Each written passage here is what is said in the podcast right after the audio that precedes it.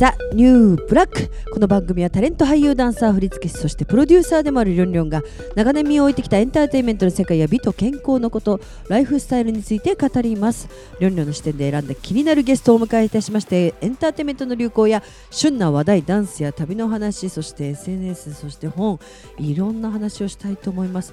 今週は先週に引き続き楽しみです。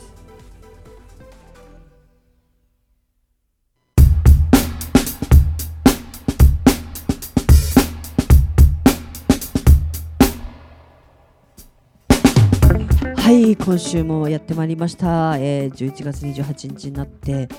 いやもうさ絶対あと1か月 ,1 ヶ月でもうずっとこの話してんだけど早いよねって話をしてんだよね。もうなんかやばい時時が経つのが早い。そしてだからもうあと1ヶ月なんですけども私は多分この頃になるとですね来年のことをやり始めるのでまあちょっともう多分掃除も全部終わってますしね。そういろいろやってると思うんですけど、まあ、皆さんどうお過ごしでしょうかということで先週に引き続き安藤美冬さんをゲストにお迎えいたしております美冬ちゃんイエーイはい、よろしくお願いします。よろしくお願いします。あのね、先週はですね、あのこの番組始まって以来のね、ノンストップ番組にしたんですよね。あのもうみふゆちゃんの話の濃す濃さがあったので、もうスタッフも ちょっと目多分眼球キョロキョロしながらですね、まあこのまま多分なんか行っちゃおうっていう感じで思いましたよね。あの実はまあ言ってなかったんで、はい、別にあえて言ってない言 言ってなかったんだけど。聞いて、なかったけど。でも大抵ねあのどっかでね話があのちょっと沈むんですよだからあちょうどこの頃にあの話を終わらせようと思ったんだけど多分みゆうちゃんね弾丸だったんだよね。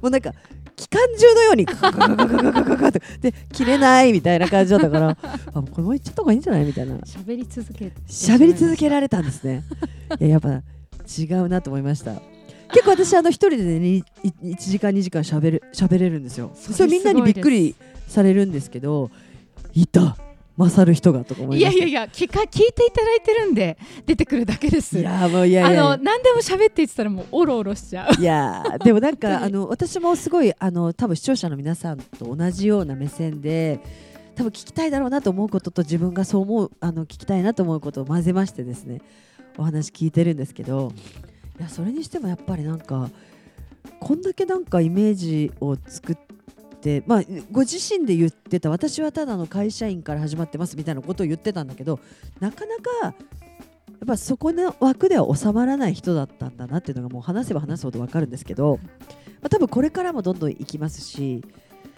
まあなんかなんだろう。で私もなんかすごい多分狭くいた世界から少し飛び立ってきてちょうどそこでお会いできてるのでなんか本当未来がどうなるんだろうと思って楽しいんですけど、まあ、引き続きうん。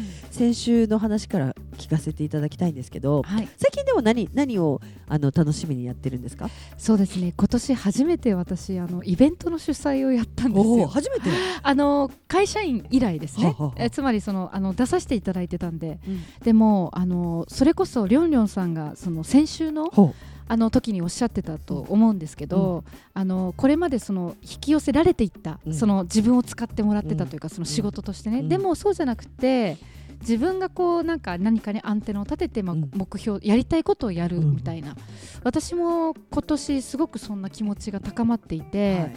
あのこの人はすごく面白いなっていう人をどんどんですねつながって、うん。自分でこうトークショーを主催してるんですよ。で7月に初めて400名の会場、ま、満員になりまして SNS をね主催者がやってない。告知力ゼロの主催者っていう にもかかわらずあの400名あの満員御礼で立ち見というかあのそれまで出たんですけどでそれがで12月もあの初めて自分がまたしゅああの次に続いて、あの主催でイベントをやるんです、はい。そういうこうプロデューサー的な視点っていうんですかね。この人とこの人掛け合わせたらトークショー面白そうだなみたいな目線で今その企画を立てていくのがすごく楽しくって、えーちょっといつか出してください。なんかでぜひぜひ。なんかで。で私ね、うん。あのただやっぱりトークショーをただそのトークショーで終わらせるつもりは全くなくてですね、もうあの野望がありましほてあの最初は武道館、うん。で次は埼玉スーパーアリーナ。は東京ドーム。で最後は東京オリンピックの国立競技ほう場新国立。8万人をいっぱいにするイベントをやるっていう。はでも結構あのイベント名。まだねあのここではね内緒ですけど、うん。自分の中ではえイベント名もそのアートワークを誰にするのかもほう。音楽とか登壇者とか自分の中ではかなり構想が固まってきていて今年1年かけて。はでそのために、まあ、来年はあ来年までに向かって、うん。ちょっとそのいろんな人にプレゼンをしたりして、あはあ。まあ、やるとしたら企業さん巻き込んだりとか、うん。協賛ねしてもらったりとかいろいろやっていくので、うん。それでね今すごくワクワクしてます。はあすごい。なんか私なんか言うだけ言うすごくないですいやいやいやいやいや。やったらすごいね。いやー規模8が万人いっぱいやっぱらやったらすごいですね。れんじゃないかな。今だったらねあのだから東京オリンピック後うん。の新国立競技場っていうんですか、うん。あれはあの最大8万人。おでつそうじゃない状態で6万8000人ぐらい入るらしいんですけど、はいはい。あの嵐がうん。さんたちが解散するじゃないですか。休止っていうか、はいはいはい。その後いっぱいにできるアーティストとかが、イベントがないってことではあ。委員会が立ち上がってるらしいですよ。そのオリンピック競技場をどうするかって。ほ本番の後どうするかっていうのが有識者の中でスポーツ庁とか立ち上がってるらしいですよ。確かに。今作ってますもんね、あそこの人あの。そう。でも作ったらいいが、うん。今後は使い続ける必要があるわけじゃないですか。確そんだけでかいものを、もう私やるぞと思って年に1回それをやっていきたいと思って。うわーそれですごいわ。それ出させてほしい。そうなんかすごいエンタメ色の強い、あのトークショー。はいあのアメリカ発の TED ってありますけど、 TED を見、いや TED ではないんですが、うんうん。そのすごいエンターテインメント版をやりたいなと思ってて、妄想が膨らんでいる最中でございます。最高ですね。はい。いやなんか私はなんかもう来年3月22日借りてるんですよ。あの上野の水上野外音楽堂って言って地味にまあ地味って言ったら失礼ですけど、えー、どのぐらいのキャパがあそこはでもあ1500でもすごいですとねかだと思うんですけど、あのやったことないんですよ。イベント立てたりとか。であのまさに、まあ、エンタメとあのそういうお金とその子供っていうか社会貢献みたいな子供たちのあの才能ある子たち集めてみたいな。なんかそれで一瞬なんかまあそのなんていうのそういう素晴らしいお金持ちの人だったりとかそうダンスとかそのエンタメの人を呼ぶ以外にも掛け合わせたいなって思って。でそれはあの14歳の男の子と組んでやるんですよ。ちょっとこういろいろと ADHD もなってるし、うんうん。まあ、ちょっと足に障害があったりとかしてるうんうん。子なんだけど、すごく明るくてあれブログに？ちょっとああ私読みましたそのブログ。あ本当ですか、うん。だなんかそれをなんかやっててだからなんかやりたいなって言って今2人で話してるんですけど、えー、素敵。だからなんかちょっとみゆちゃんとかなんかい1コーナープロデュースしてみたいなえーやりたい。本当ですか？やりたいぜひ。なんかだいくかららでも出しますよアイディア。本当ですか、はい。ちょっと嬉しい。あこれ今ぜひ。ダンサーの子たちに言って歩いてるんですけどダンサーってやっぱりなんか堅気な職人でなかなかうーんみたいな感じなんですよだけど私ダンスのこの間あの東日本大震災のチャリティーイベント出たんですよ。でダンサーたちがすごい踊るんだけどで私が司会やってんだけどダンサーたちってバーって踊った後にさってはけちゃうんですよ。でちょっとちょっとちょっと待って待ってって話するんだけどやっぱかっこよく踊った後に話したくないっていうのが私も現役あってなるほど。だからさってさやっていくんですけどで結局ただ踊ってはけるみたいなことがあってこれってチャリティーのなんかこう意識はどうなのっていうのもあったりした時に、まあ、そのイベントの主催もいろいろあったのであの方のイメージもあったのででそれをなんか宿題してて心の中で。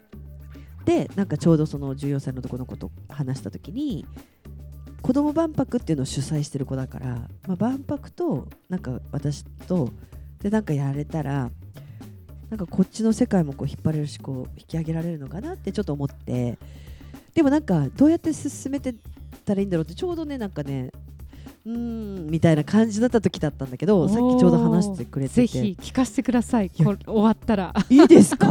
まあなんか。ぜひ。でいやあこういうなんか異文化の人あのねりょうりょうさんたちはほらエンタメのもうね人たちだけど私って全然異分野だからそういう人が入った方がいいですよいや本当そう私はそのビジネス畑っていうかメディア畑ビジネス畑とビジネス畑子供とダンサーってかダンサーっていうかいやでもねこれ行きたい起業家の人とか全然いる。あ本当？今もう思い浮かんでる人たちがいる。協賛もできるかもしれないですしね、いや本当にでも、うん。その14歳の子は、うん。と2人で話してるのが14歳の子と話した内容がね、お金回したいよねって2人でその子も言うんですよ。おはいはい。金をちゃんと子供だからといって、うん。じゃなくて僕はお金の勉強がしたいんだと。うん。どれだけエネルギーが回るのかと。えー、あそれあ私いますよ周りに。ぜひつなぎたい人たちぜがでもね日本って15歳から会社作れるらしいですね、うん。なんか私のねお友達もあの福岡で15歳で起業した子がいるんですけど、い、や子供だからこそお金の勉強になるしうん実体験だしでやっぱり海外ってあの例えばレモネード売ったりとかうん。あのして子供がレモネード売ってお金もらってっていうもうやってるんですよ、はいはい。家の前で売ったりとかして、うん、で日本って意外とちっちゃい子が働いちゃいけないみたいな、なんかありますよね。うん、なんかあるんうんで、うん。急にやっぱりそのなんていうのかなかアメリカ人の本当に富豪とか中国の富豪とかとお金の扱う桁が違うじゃないですか、うん。だからそれってやっぱりなんかお子供がお金を持つと悪みたいななんか日本のうっすらとしたなんか意識がそうさせてるのかもねみたいな話をこの間14歳のことしてて僕は回したいですって言ってたから、うん。でやりたいんだけどなんか私も初めてで誰とに相談したらいいんだろうなとか、うん。なんかいろいろ考えた時にちょうど今その話をして全然規模違うじゃんと思ったんだけどまだなんか武道いや館とか。違ういいきなりね。だから私はちょっと待って私も今年400人をやっとあそうかそうか。やったんですよ。でまさに400人次がでも次がまさに本当にこれね手帳持ってないんだけど、うん。見せたいんですけど1500人から2000人って書いてる、ええ次が。で本当は年末にやる予定だったん。ですよ、うん。でもちょっとその前にご縁でやりたいものができて規模ではなくて、うもちろんあの規模が大事なわけじゃないですからね、私も思ってるのは、ただそのぐらいのエネルギーっていうかう。んみんなで意識ですよね。そうエネルギーを動かしたいというか、んんでそれだけこうみんなに楽しんでもらいたい。自分の企画が、っうん。ていう意味で、まあ、その8万人っていうのを最終の最終というか途中の大きな目標に置いてるだけであって、でまさにね来年ねそのぐらいをやろうと思った、えー、す私入りますもん。あ嬉しい嬉しい嬉しい。ジョインします。いや逆に全然知らないですけどダダンスとかあ大丈夫ですか？あ全然全然お全然。踊ら踊らなくていいですよね。全然全然。もう足踊ってもいいし。足いや足踏みしか踏めないので、でも本当になんか、はい、そういうなんていうの新しい形をやりたいと思ったから。やりましょやりましょう。うあのね絶対に掛け合わせですあの先週もね、うん。その3つのキーワードの掛け合わせっていうのを言いましたけど、掛け合わせですよ。そうですよね。はい、だからやっぱり一個のジャンルでダンスだけでなんかこう持ってこうとか、なんかエンタメだけで頑張ってこうって言ってももう古いというか。そうですねねだから今ってその企業でももうそういう風になってますけど、はい、越境することうん。境界線を越えるっていうはいはいはい書い。て、まあ、越境ですけど、うん。コラボレーションってまさにそうですよね。そうですよね。なんかこう海苔のなんかうん。メーカーが何々のお菓子とこうん。うコラボみたいにでうんうん何か新しい商品ができるみたいな感じでうん。なんかアロマの会社と洗剤の会社がコラボするみたいな感じでうんうんうん本当に全然違う分野の何かがコラボレーションするって越境するってすごい大事。そうですよね。うん。だから、例えば100 100で1万とかじゃなくても X になっちゃうみたいなもそうですね。なっちゃうみたいな。そうですね。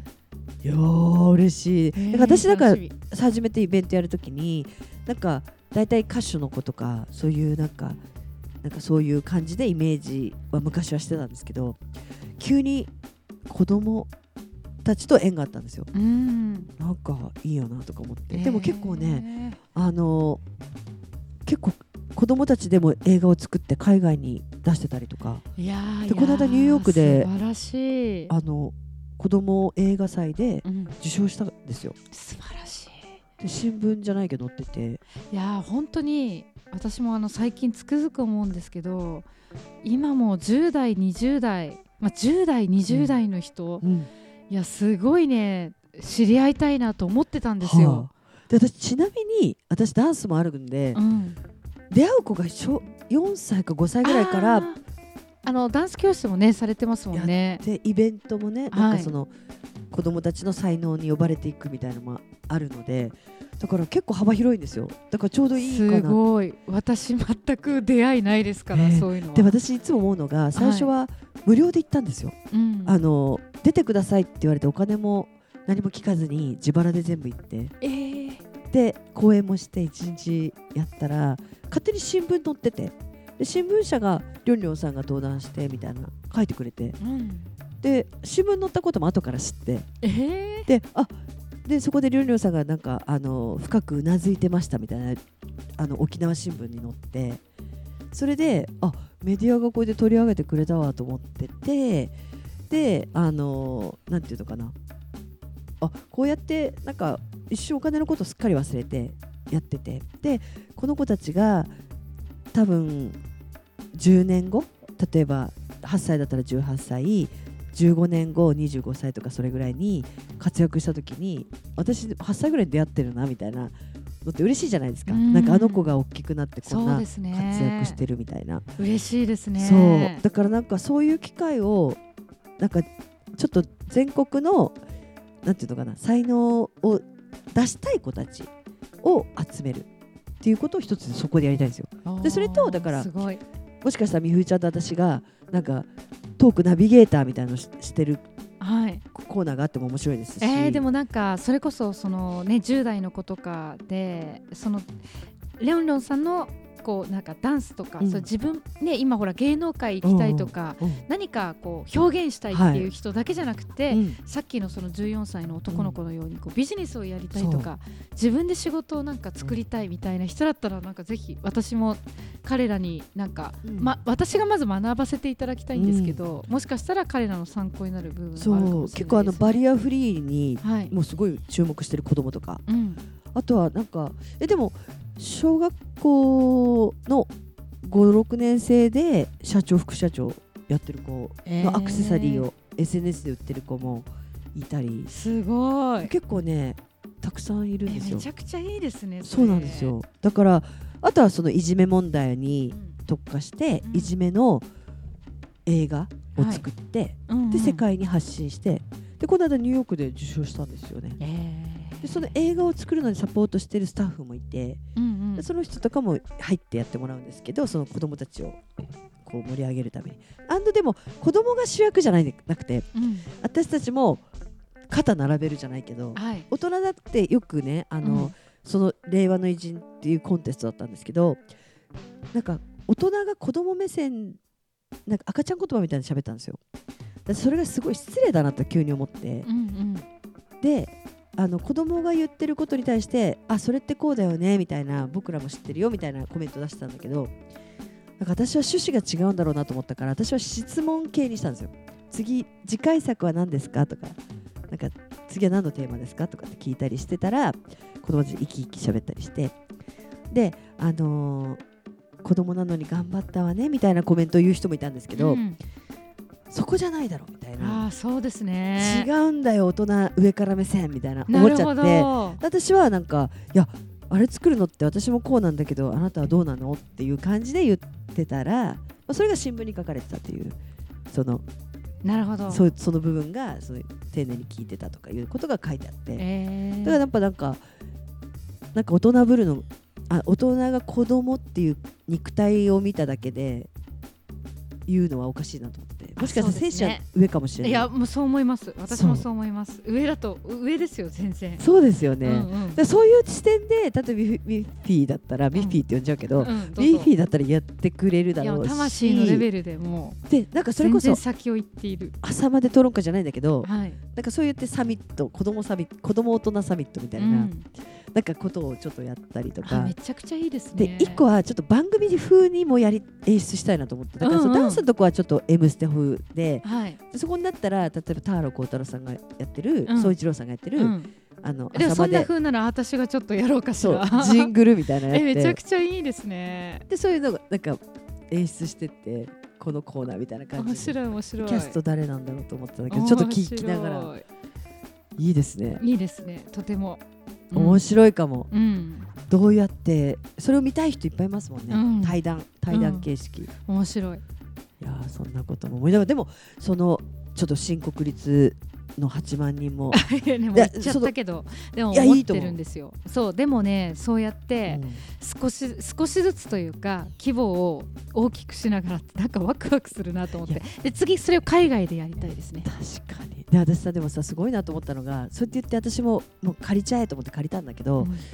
弱気になってたのよ。ちょっと実はなんか気が重いなみたいな。いやーそれはなると思いますよ。なるんですか？やっぱなります？私いやなんか初めていや絶対なると思いますよ。なると思いますよ。ね。普通の感情でもやるじゃないですか、うんうん、まあまあ。それねいろいろ感情あると思います、まあ、今でも私ほら言ってるだけだから、うん。でも実際にじゃあ武道館をねうん。一、日うん。借りる入金する、めっちゃブルーになると思うよ。そう。いいのかな？本当にやっちゃっていいのかな？みたいな。集まんのかな？みたいな。でも、でもね、楽しいじゃないですか、うん。そういうのも含めて、確かに。うん。確かにね。チャレンジするっていうのは。一人じゃないし一人じゃないチャレンジは、そうです、ね、みんなでやるんですよ、だ確かに私も全然あれですけどアーティストの子とかもうん。最初はやっぱりさただのイベントとかに出たりするわけですよ。うんうんでそれは自分がセンターじゃないけど一緒のような気持ちになって見てたけどでもやっぱセンターの人もっときついだろうなってはい、今やろうと思うと思うし、うんうん、ああ自分でかけてやってるなって思うから、そうですね、うん。ある時はやっぱこれは私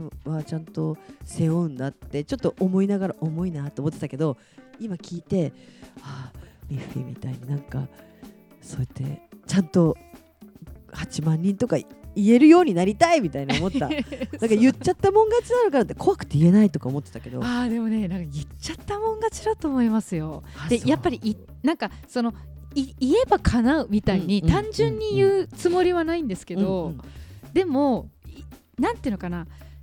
そうやってもう臆せずうにん。言うっていうぐらいの方が、うん。やっぱりなそのそれこそこうエネルギーもそこにこう加速追い風が吹いていくと思うんですよ、うんうん自分に。うん私はそのね先週いろいろお話しさせていただいた自分の独立の時も、はい。もう本を書くって、まあ、一つの夢だったんですね、うん。で実際まあ今は書いてるんですけど、うん。その当時はまだ自分が出版社にいて、うん。で作家さんをそれこそこうケアする仕事だったからそうですよね。作家さんになるっていうことを言うのがすごい恥ずかしかったんですよ。確かに、うん。出版社の社員が私が本を書きたいって誰にも言えなかったです。確かに。でも誰にも言えないままだったら言っちゃいけない空気みたいなのをあそう勝手にあの感じる。そうだから同じ会社の人には結局言わずに辞めたんですよ。うん。うんうんあの辞める時もいろいろやるってでも本を書書きますみたいに作家になりますとはやっぱり言えなくて、うん。恥ずかしくって自分が、うんうんでもその前に、うん。まあ、肌と気づいたのは自分がこうやって気まずくなってるってことはうん。これ、叶うレールに乗ってないぞと思って、ですっごい恥ずかしかったんですけど出版のそれこそ作家になりたい人のセミナーとかに通い始めちゃって、私これでも大手出版社の社員なのになって思いつつ、うん。そのなんでここにその出版社の人が来るんですかっていうもん、なんか視線を勝手に自分で妄想しながら、はいはい。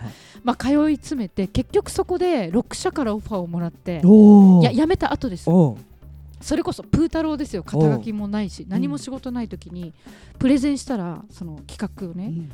あなたまだ何にも実績ないけどあなただったら売れる気がするって言われて6 6社からもらって、まあ、それがデビュー作につながってくるんですよ私なんか結構行っちゃったもん勝ちですよ。でも私結構密かに4社ぐらい行ってんだけど話して終わったみたいな。でも今じゃないなってやっぱ感じちゃったあのはある。うん。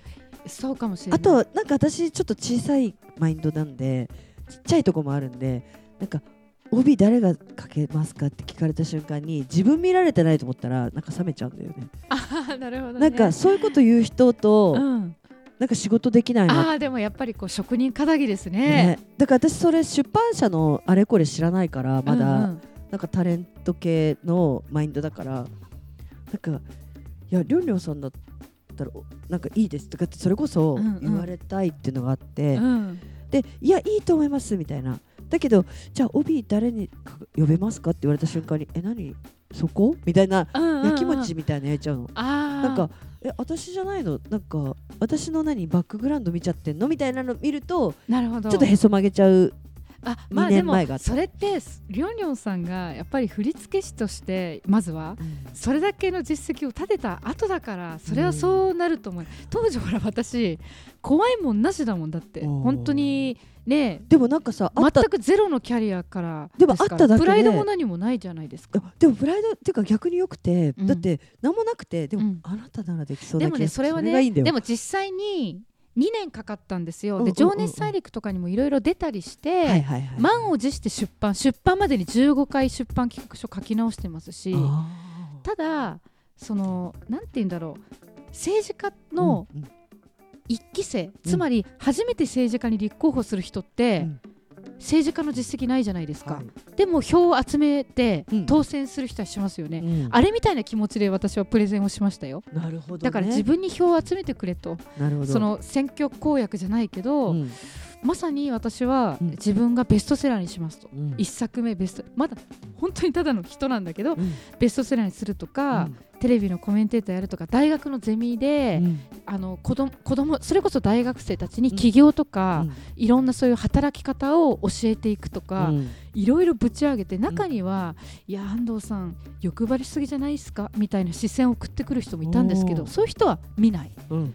ただあなたならできるかもっていう人に、うん。お一作目は託しました。そうですよね。ででもそこなんですよ。だからそういう人が 一人いたってことに価値があるんですよね私なんかちょっとまんべんない感じだったから ちょっとまだ力足らずなんだろうなと思っいてやいやいや。でも、ま、ちょっと満を持していずれはね私も出したいんですけど満を持して。そう。でもサッカーセミナー行ったって知ってますよあ、ねはいはい。来まし行たったりもしたんですよ、ねこの前行かれたって聞いて、うん。でサッカーセミナーそのサッカーセミナーは別に文字の書き方とか文の書き方は教えてくれなかったんですよ。そうですよね。あり方を教えてくれた人間としての。作家としての人間としての、そう。で例えばこのリスクとかあのそういう本出版社したい人の目線とかもまあサブで教えてくれたんですけどでもなぜかね私ねその時ね自分の曲の作詞の宿題があったんですよ。でどうしても私ってイメージを形にするのができるじゃないですか振り付けだから。要するにこうやって動いてるのをこういうことかっつって形に作品にするのはできてたんですけど文字にするってや脳みそがなかったんですよ。うんうんうん。だけどずっと苦しんでたんですけどそのサッカーセミナーの帰ったら書けたんですよ。すごい。サラサラサラと。すごい。だからなんかの扉がここ開くはずなんだよなと思ったらやっとこうなんていうのかな。あのニキビがぶっちって出るみたいな感じで、なんかブワブワブワって感じで出てきて、うんうん。なのでなんか不思議ですよね。だからこれからやっぱりそういうことをちょっとずつ経ながら1年後か2年後に私多分本出します。あ。ここで言っちゃいます。あー二年後。パチパチパチ二年後。じゃあ出しますね。いやーそんなこともありつつですね。み冬ちゃんもまあなんか有言実行有言実現タイプ。そうですね。確かにそうだなうん、なんかあのー会社をね辞めて独立するっていうのも29歳の時に決めたんですよ、はい。で30歳で独立するって決めて本当にそうなったんですけど、なんか後からその当時の同期ですね。その出版社時代の。私すっかり忘れてたんだけどいや美冬はさってあの入社した直後からそれを言ってたうん。あの自分は独立をするっていつか、うん。だから有言実行だのタイプなんでしょうね、うん。忘れてたんですけどね、うんうんうんうんでもあの時にこうみんなで夢を見た仲間ってたくさんいたんですよ、うん。いわゆるメディアあのうん音楽会社とか、その出版社芸能プロダクションいろんなところに、まあ、友達が何百人かいてであのみんないろんなそのメディア系の会社に散らばってったけど、当時の夢を叶えたっていうのは本当に数人ですね。うん。200人2300人いて片手に収まるかどうかですね。へー。実際にそれを実行した人は。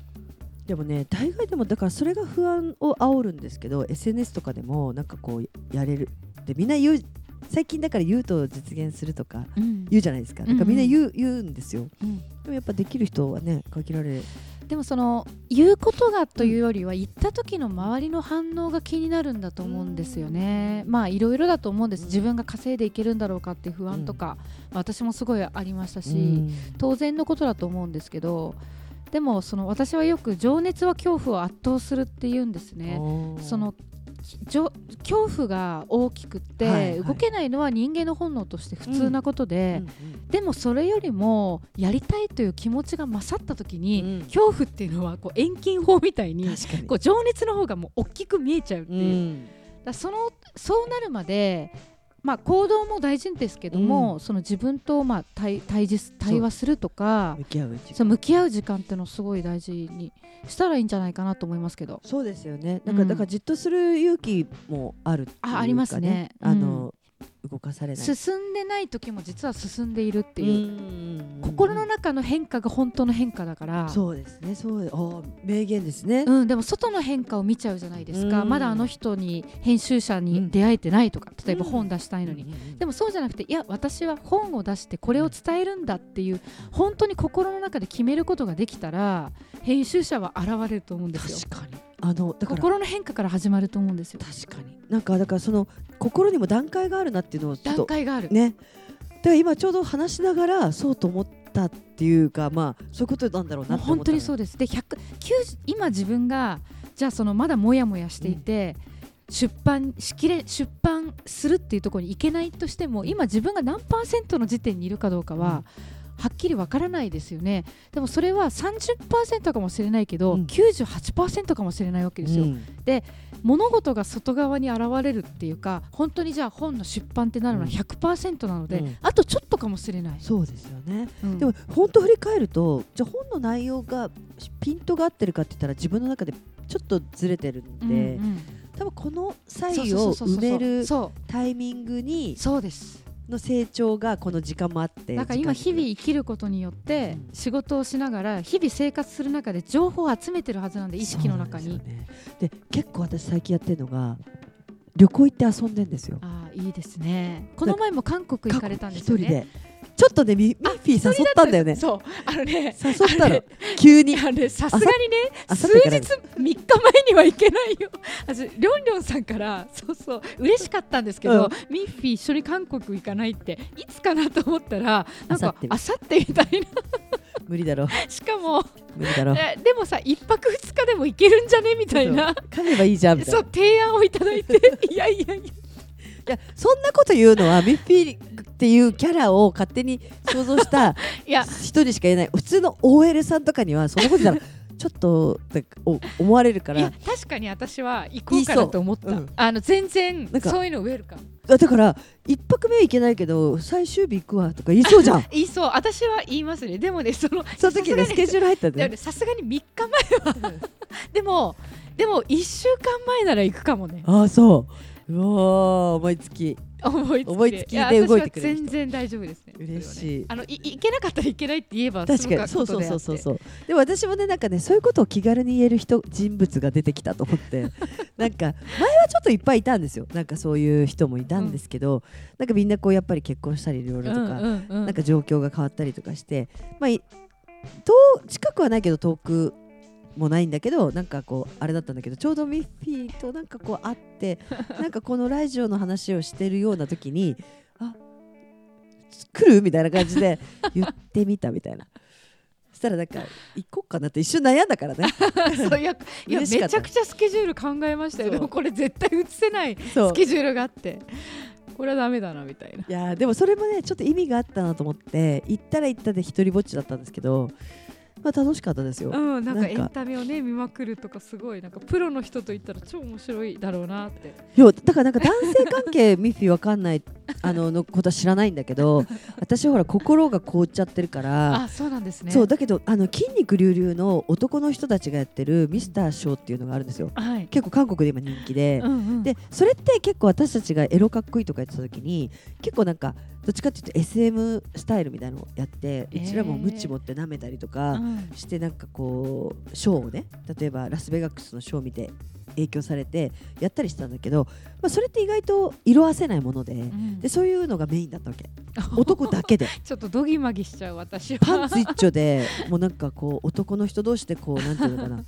それこそこう体を反らせ合うみたいなことがあってそれをキャーキャー見ながら女の子たちは見てるわけですよ。で私はどっちかっていうとライティングだったりショーだったりとかこうなんか私もあんなことやってたなとかこれこうあそういうことかみたいな感じで見てたんですよ。えー。ところがだんだんなんていうのかな。あのその人たちの後半になってきたら男の子たちがバーって来た時にハイタッチしに来たんですよ。お客さんの中に。行って、はいはい。その時にパパーンってやってきてくれた瞬間にあっと思ったら手出したらハイタッチして目が合った瞬間にうんちょっとニコシニコし始めちゃって なんかかっこいいとか思い始めちゃって キャーキャー言ってるオタク女子のことをすげえと思って見てたのに自分もちょっとニヤッとしてたので私もちょっといいお客さんやんとか思っちゃって これは、うんでもいいリハビリだわと思いながらもそのリャンさんっていうんだけど10人ぐらいいるうちの一番かっこいい人をうんうん。写真撮ってでやっぱりなんか自分にだけ向けてくれた笑顔ってやっぱ勘違いすんのよあれしちゃったの私も一瞬。これいいお客だわと思ってもう一回次来たら行くわと思ったんだけど、うん。ちょっとぜひ行きましょうよ。ぜひ。いやそれはなんか本当一瞬幻だけどでも面白い 一瞬の幻ですね。体は彫刻だったからすごいかっこよかった。わあちょっと私はちょっと免疫があまりないかもしれない。ドキドキしながら。ドキドキしながら。っと。ちょっとこう引きながらも。いやでもなんか日本にはなかなか日本人の男の子であれないんだよね。やっぱね韓国ってちっちゃいんだけどやっぱ大陸を感じたね。でかいのよ男の人。うん。なんか背でかいの。ねだからいいよ。でもなんかあの言葉が全く数個数数個しか喋れないから韓国語、えあ私も全然。で英語もダメな方も多いからあのジェスチャーで喋ったりとか伝えるっていうののエネルギーの勉強になったんですよ。ああなるほど、ね、で最初遠慮して喋ってたら違う風に取られちゃって、うんうん。あ違う違う違うみたいな感じだったんですよ。で、まあ、た簡単に言ったらタクシーであのもっと急いでって言いたかったんですけど止まるの？止まるのって聞かれたんですよ。でなんかもブレーキ踏まれていやいやいや時間ないから急いでってあのののゴゴゴゴーとか言ったりとかしたんだけどだんだんいいいいから早く行ってまっすぐだからとか言ってうん。日本語で言ったんですよ。そしたら OK とか言って言ったからあれこれは面白いですね。やっぱね意志って強さなんだなと思っちゃった、うなんんか通じた。伝わるのね。そう。言いたいことがね。そうなの。だからそんなこともね韓国。そうですね、うん。面白い。いいですよね。いいですね。あとでも50カ国行ったって聞いたんですけど、60何カ国かもしれない。どんなマイナーなとこどこですか？一番マイナー、マイナー？うん、60何カ国ブータンとかまあ、マイナーで言うとねブータン。あとイビサとか。あマイナーじゃないかもしれないけど、うん。イビサ島とか、ーイビサとブータンちょうど行きたいと思ってた。うん。あとは、ま、あのマイナーではないけどクロアチアとか。あーそこマイナーじゃん。逆に、うん。ねなかなかね。知らないうん、クロアチアとかまあいろいろですね。一人なんですか？それともあいえあのあのーいろいろいろそれこそですけどこの数年はずっと仕事なんですよね。ピースボートって世界一周の船のピースボートって公園の仕事があって、であのなんかせ長い時は3週間ぐらいほ船旅船旅をしながら船の中であの講演会をうする、うんなんか自分のこうキャリアのお話をしたり起業したいっていう人のこういろんなアドバイスしたりとかそういうこうお話し相手になる。うん。それだともう船にの乗って寄港するのでいろんなところ。だからこれまででもメキシコとか、うん。えー、とコスタリカとか、うん。パナマとか、うん。ああいうところも船でずーっと行ってあれは楽しい。た楽しそう。あとはそのフィリピンのあのセブ島が英語留学が盛り上がっていてはははこの数年。そうですね、はい。よく YouTube でちょっと見ます、うん。うん。その英語留学の本も出してるんですね。東洋経済から取材いわゆるす取材本ですね。でセブンも56回ぐらい行ってるんですけどああいう感じでなんかアイユルベーダの取材でスリランカとかはあ。幸せな尺度って何なの？みたいな。ことでブータンに雑誌の企画で取材に行ったりとか。はだからありがたいことにこの数年はずっとあのイスラエルもねその取材だったりうん。シンガポール講演会でシンガポール行ったりそういう感じですあねだからまあ本当にこう趣味がうん。なんか遊びが仕事あとー。仕事が遊びみたいな感じで。いいですようねん。でもやっぱりその編集者の人もこの人に言ってもらってこの人から伝えてもらいたいっていうのがちょうど安藤さんだったんでしょうね。そうだからそのやっぱこうキャラクターを立てるっていうか、うん。それはなんか意識してましたね。そうですよね。うん。えじゃあどんなキャラクターを立ててたんですか？例えば。あ例えばそのキャラクターで言っても、うん。あの私はその女性でフリーランスではいはい。はい組織に属さない、そういう意味での個性はいはいってあるじゃないですか、皆さんあるんですけれども、私の場合はこう女性でうん。組織に属さない、まあ、ソーシャルメディアの発信を駆使したこう、うん。フリーランスのこう個人の女性っていうのがあるから、やっぱりうそういうこう働き方をしている人とか、であの結構こうオフィスオフィスを持たずにうん。結構移動しているので、はいはいはい。なんかそういう人だとなんかそういうこうあのなんだろうこれが上場企業の女性社長とはまた全然違う、うん。なんか、いだし、ね。あのファッションとかねいろいろ個性を表すものってあるあるので、はい。やっぱりじゃあこの人だったらそのなんだろうこういう英語留学の取材に行行った時は、うん。あのビジネスパーソンの女性としての目線でこういう本を書いてくれるなとか、そういうのは結構意識しながら。やっぱそういう子人たちも多いですもんね。うん。なんかこうあ OL の人もいるけど、うん、そうじゃない人もいる。そうそうそうそうそうねそう、見てる。あそういうことやりたい。副業でもやりたい人もうん今すごく増えてますし女性でも。でもね本当言うとダンサー界とかエンタメ界にはたくさん溢れてるんですよ。だからでしかもどっちかというとフリーランスでオフィスを持たずに、そうですね。みんなが社長のようにうん。やってるのが実は芸能界うん。だったりも、まあいや所属してない皆さん個人事業主ですもんね。ね。だからまあなんか私なんかは絵描いたりとか習字描いたりとかいろいろ今やってるのでダンサーからしたらないろいろやってんねみたいな感じなんですけどでもまさにそういうところもまだ未開拓の地なので、うん。またこうやって話するとやっぱこっちにも伝えたいものあるなってすごく感じます。あの芸能とかそういうだと皆さんフリーで自分のスキルで生きていく人たちは必然的にそうなると思うんですけど、まだ日本って組織でしゃあの働いてる人8割なんですよ。日本の労働人人口の8割はだ我々マイノリティなんですよここの今3人いるんですけどねスタッフの方。だから8割の人たちにとっては本業が、自分がご飯を食べていく本業が以上すべてっていうことで副業って言ってもなんか土日に飲食店でちょっとうん。えバイトするとか内職とかうん。そういうレベルだったんですよ。本当に10年前までは。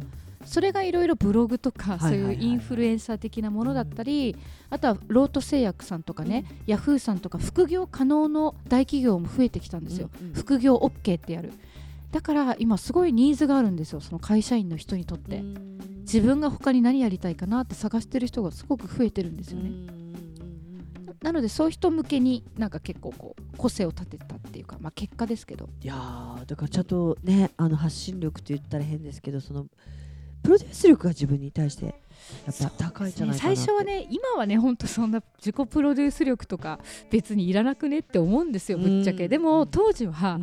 やっぱり皆さんに知ってもらうところから始まったんで、うん。実績ゼロ本当にゼロから始まったんで、うん。さん30代で、うん。なのでどうやってみんなに覚えてもらうかとか安藤美冬といえばこんな感じの人、こんなことできそうだなって想像してもらいやすくするためにも、まあ、自分の個性とかキャラっていうのは臆せずになんか出すようにしてました。ねえ、うん。だからそのなんかもう本当臆せずっていうノーブレーキがやっぱいいんだと思うんですよね。ね、多分そこは絶対だと思います。恥ずかしさをいかに超えるかっていう感じですよね。確かにね、うん。私もねちょうど7月にフリーランスになったんですよ。ああそうなんです、ね、ちょうど辞めてフリーランスになり、まあその前は5年間、まあ、大きな会社に所属してて、はい、でちょうどもう一回フリーになってだこのね12年はね好きなことやってみようと思って。どうやって自分が伸びいいねなんか伸びていくのかなっていう実験ですね。はいはい。でもなんかね。なんか私だったらな何をしたら面白そうですか？と思いますか？なんかもし。えー。演出するとしたら、演出ですか？演出っていうかキャなんかこうこういうことやったら面白いんじゃないあかでもまあユや YouTube とかはややられてるんですっけご自身の？ちょちょっとなんか勝手になんかあの編集したいからやってるって感じです、ね、ああそうなんです。でもそういう自分だったらりょんりょんさんはそういうの結構力入れていくかなと思うんですけどね。旅とかね。あの旅で撮ったやつとか。そうですね。自分をもっとなんかあ出すみたいな。のうんうん。のは私ってこうみたいな。結構自分好きっていう感じじゃないんですかね。いやあの自分好きって印象を持たれるのはケースはあの先週お話ししたように、うん、感想になってる場合なんですよ。情報にすることなんですよ、ね、意識して。あなるほど別に硬い話をするってことじゃなくて、うんうん、これを見ている例えば今、私はリスナーさんのことを考えながら、はい、皆さんもりりょんりょんさんもそうじゃないですか、リスナーさんだったらこういう話だったらあたし話じゃなくて、うん、ほうなるほどっていうふうになるかなって考えながら喋るっていうふうになると、うん、この人自分好きだなではなくて、うん、あこの人の話また聞きたいなってなるんですよね。そね。そこのほんほんの少しの違いだと思いますけど。なるほどね、なんかこれをやったことであ私もこうやって言ってみようかなとかこういうことがこうなんじゃないのかなとかここがおすすめだよとか言うだけでそうそう。ありがとうみたいな。そうですね。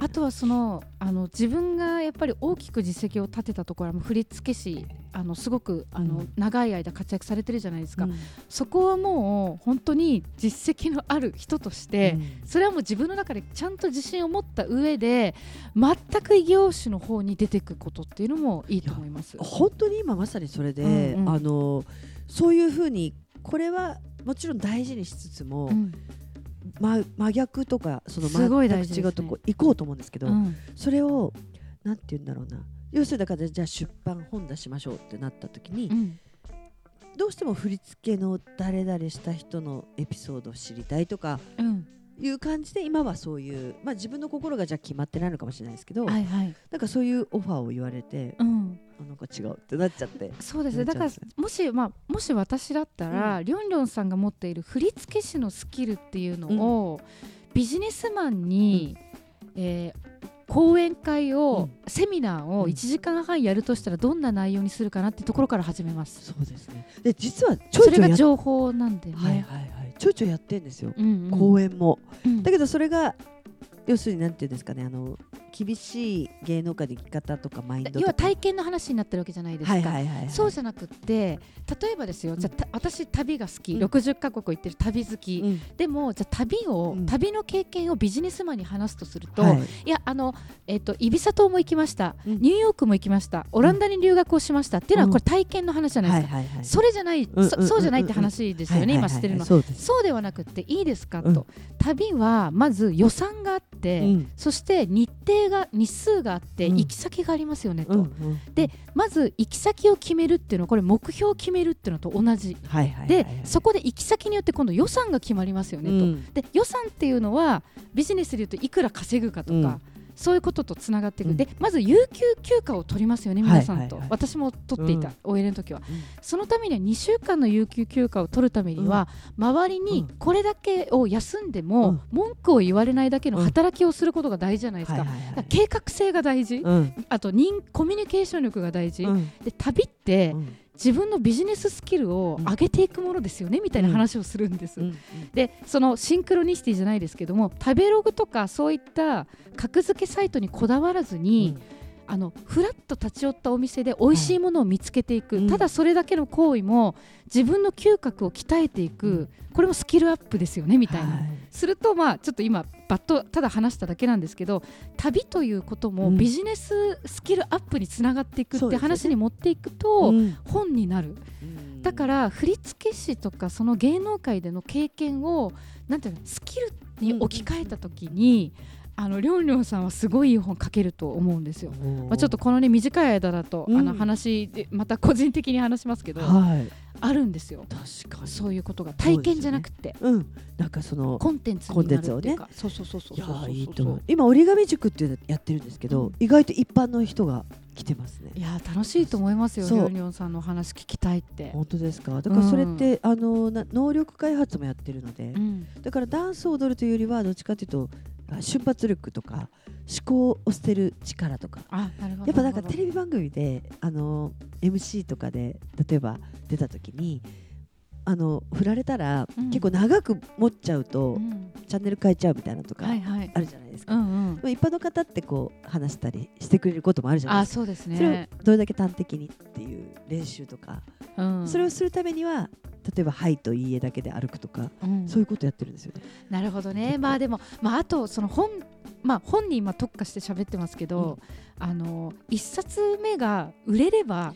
本が売れれば何でもできるんですよ。そそこが怖いのだからブロック。えっと、そうすると出版でこれまあ私あの分かったように話しちゃってますけど、ええ。全然分かってないんですけど、うん。多分健康美容ダイエットそのあたりがいいのかな。部数が狙えるやっぱり毎年ベストセラーが出るものなんであの例えばダイエットかける振り付けってすっごいベタだけどうん売れる可能性がある。あとはおじいちゃんおばあちゃん今シニアの方が本を買っていて、ベストセラーにつながるケースがとても多いので、うんおじいちゃんおばあちゃん例えば足腰を鍛えるとか、うんなんかボケ防止みたいな感じかける振り付けとか毎日の健康とかにぶつけていくかもしれないですいやね。いいですよね。に認知とかも今そうそう最初はねそれで何十万部とかベストセラー出れば何でも書けますよ。要するに一発目ってこと？そう。がいいか悪いか。私はそれがあのあ出版社会だけじゃないと思いますそうですねねやっぱり。そうですねんそうですね。それが次の道を作るから。いや振り付けの世界もそうじゃないですか？ね。やっぱ結果なんぼっていうかそうです最初ねね。やっぱそれがなんか売れるか売れないかですもんねそのアーティストが。そうそうそうたまたま売れてくれてるからうん。だたまたまなのかわかんないですけど、うん。まあもちろんそうあるからこうでっていうのもあるんですけど、うんやっぱ自分だけでオリジナルで本っていうとやっぱり自分の子みたいな感じだからそれが売れるかどうかは不安ですよね。あのー最初はやっぱりこう自分がやりたいことで、かつ読者が求めていることうんのこう円と円の重なる部分をちゃんと大事にするっていう。確かに確かに、うん。そっか。だからだだけど確かに売り付けの裏話とかはじゃあ私はないのと思ってるのでそこはノーでいいですよね。うんうんうん。じゃあ、その「How to」みたいな、うんうん。なんかこう秘訣みたいな。そうそうそう。なんか1日勉強。5分でみたいな。なんかね。ベタですけどね、うん。アンドちょっとそこにスパイス入ってたらいいですよね。うん、なんかこう生きでもこうりょんりょんさんはこうそれこそモームスモーニング娘。さんとか安室奈美恵さんとかやってきてるわけじゃないですか、振り付け、はいはいはい。だからなんかそういうなんだろうこうすごい受けると思うんですけどね。ね。その振り付け師がやるみたいな。ーでもなんかまあダイエットプロポーション。もう一個でもちょっとこれ言うのもなんなんですけどそのそこでその人たちをやってる振付師がっていうとなんかそういう人たちの名前借りて生きていくと多分結構大変なのかなみたいな感じ。だからあそうなんですね。今ね今鎧を捨てる時なんですよ。あそうか。自分自身だけになってて。で結果この人興味あるなから掘ったらあそんな人もいたんだ。みたいな形がうん。自分の中では理想なんですね。いい船だなと思ってて、うんうんうんうん。でなんか手頃だなと思うのがやっぱりそのじ本当の実績を目の前に出してその船を作って用意したのに乗るっていうのが多分なんかうまくいく船だよっていう人も多いんですけどでもそれ実はちょっと走ったらナイアガラの敵みたいになってて、うん。見えないけどわーみたいな落ちるっていうイメージがあるからじゃあそうじゃなくてそこを違うとこに行くとなんかこう走り続けられるのかなってイメージがちょっとありました。なるほど。だからその話もちょっとし入れつつちょっとまたそれを多分そこがピントが合うとスタートするんでしょうね、そうですよね。いろんな意見も含め。うんまあ楽しみにしてます。あぜひも書う店で見,、ね、見かける日を買いますから、今日 今日のこの日の話がああなったみたいなうん、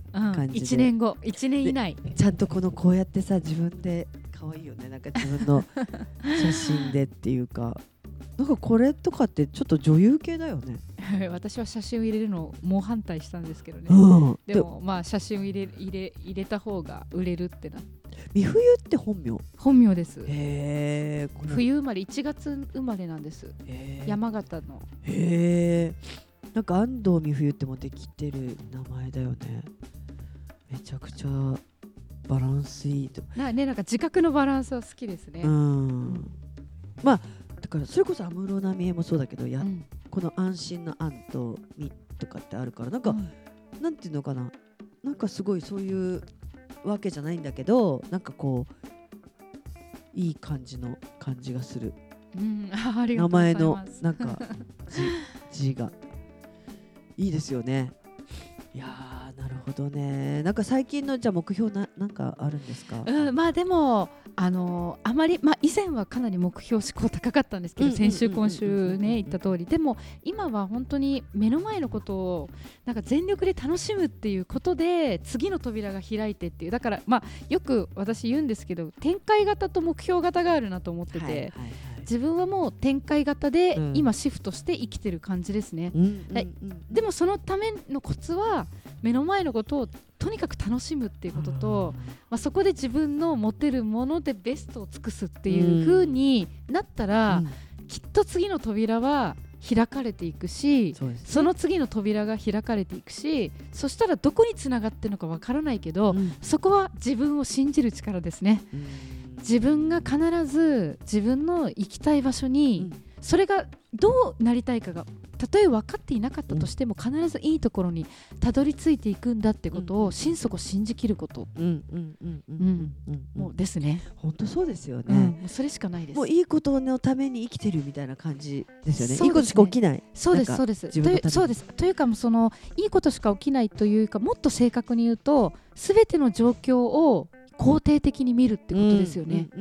すべての出会いや状況や何かにこうすぐにこう腹を立てたりとか悲しんだりせず、うん一喜一憂せずに、うんうん自分がただこう安定してというか、うんうんブレずにいれば必ずこうあのハッピーなスタートはハッピーなエンディングを連れていくっていうか、うんそんな感じでこれはまた三つ目ぐらいの名言が出てきましたよ。ありがハッとうございます。ピーのスタートハッピーのエンディングを作ってくれるじゃないけど。はい、はあさすがですね。こういうところが多分さ、なんかこうなんていうの？女の子の子女の子って言っちゃあれですけどそういう持ってないじゃないけどどうしたらいいんだろうと思う子たちがあカリスマって思うんだろうね。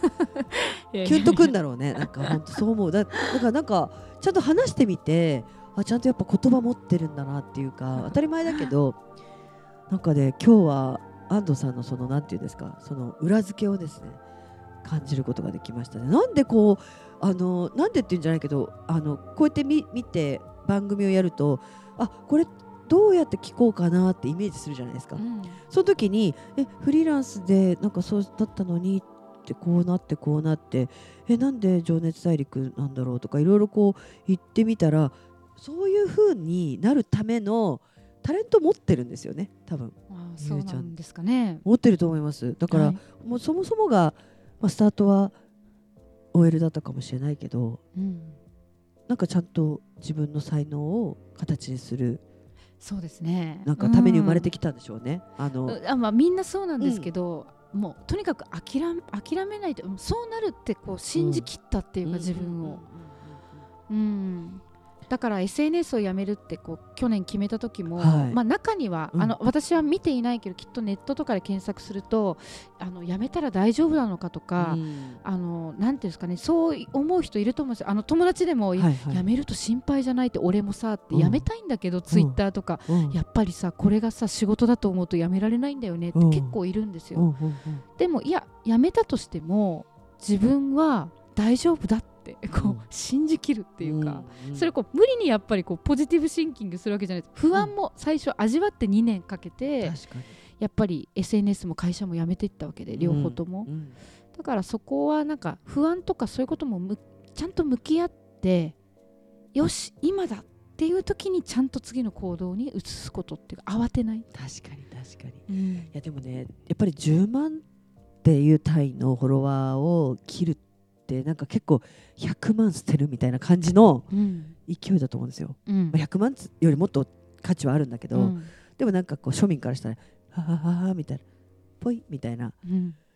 それができたっていうのがやっぱりみふゆちゃんのまた次の成長のなんか始まってんですねもう助長が。そうですね次の、うん、次の生き方をわシフトしたなって感じがします。うんなんかこの世代に最後メッセージなんかないですか？今のほとんど言ったんですけどもうバンと。マイペー。ス自分のペースです。あの日本に生きてると春夏秋冬ってうん。等しく来るじゃないですか、はいはい。4月になったら桜が咲いて、うん。冬が来る、夏が来て冬秋が来てって。でも人それぞれの季節は違うってこと、うん。目の前の人がすごい輝いて見えたらその人は夏真っ盛りにいるかもしれない。そうですね。自分は秋かもしれないし、うん。冬かもしれない。うん。でもさ必ずそれを次の桜が咲いていくっていううん。ことを信じて、うん人のペースに惑わされずに、やっうんぱり自分がのペースをうん。キープして生きることうん。これに尽きると思います。そうですね。いやー本当にみんなこれを聞いてちょっと安心もするし次なる活力にしようと思ってる人も絶対いると思いますしまあ本当にだから来年イベントやるときみゆりちゃんもこ今年も11月29日はい、イベントをやる主はい催で、そうですね。あとは12月の21日と22日にもあのやるので、まあこの頃にはあの検索したらあの出てくると思います。はいサイトが。またでも SNS は復活するんですか？うん未定ですね。未定でうん、でも多分やらないんじゃないかなと情。報だけ、そうですね。はいじゃ。あぜひ来年も一緒にやってるかもしれないのでみんなお楽しみにしてくださいじゃあ安藤美冬さんでしたありがとうございました。おやすみ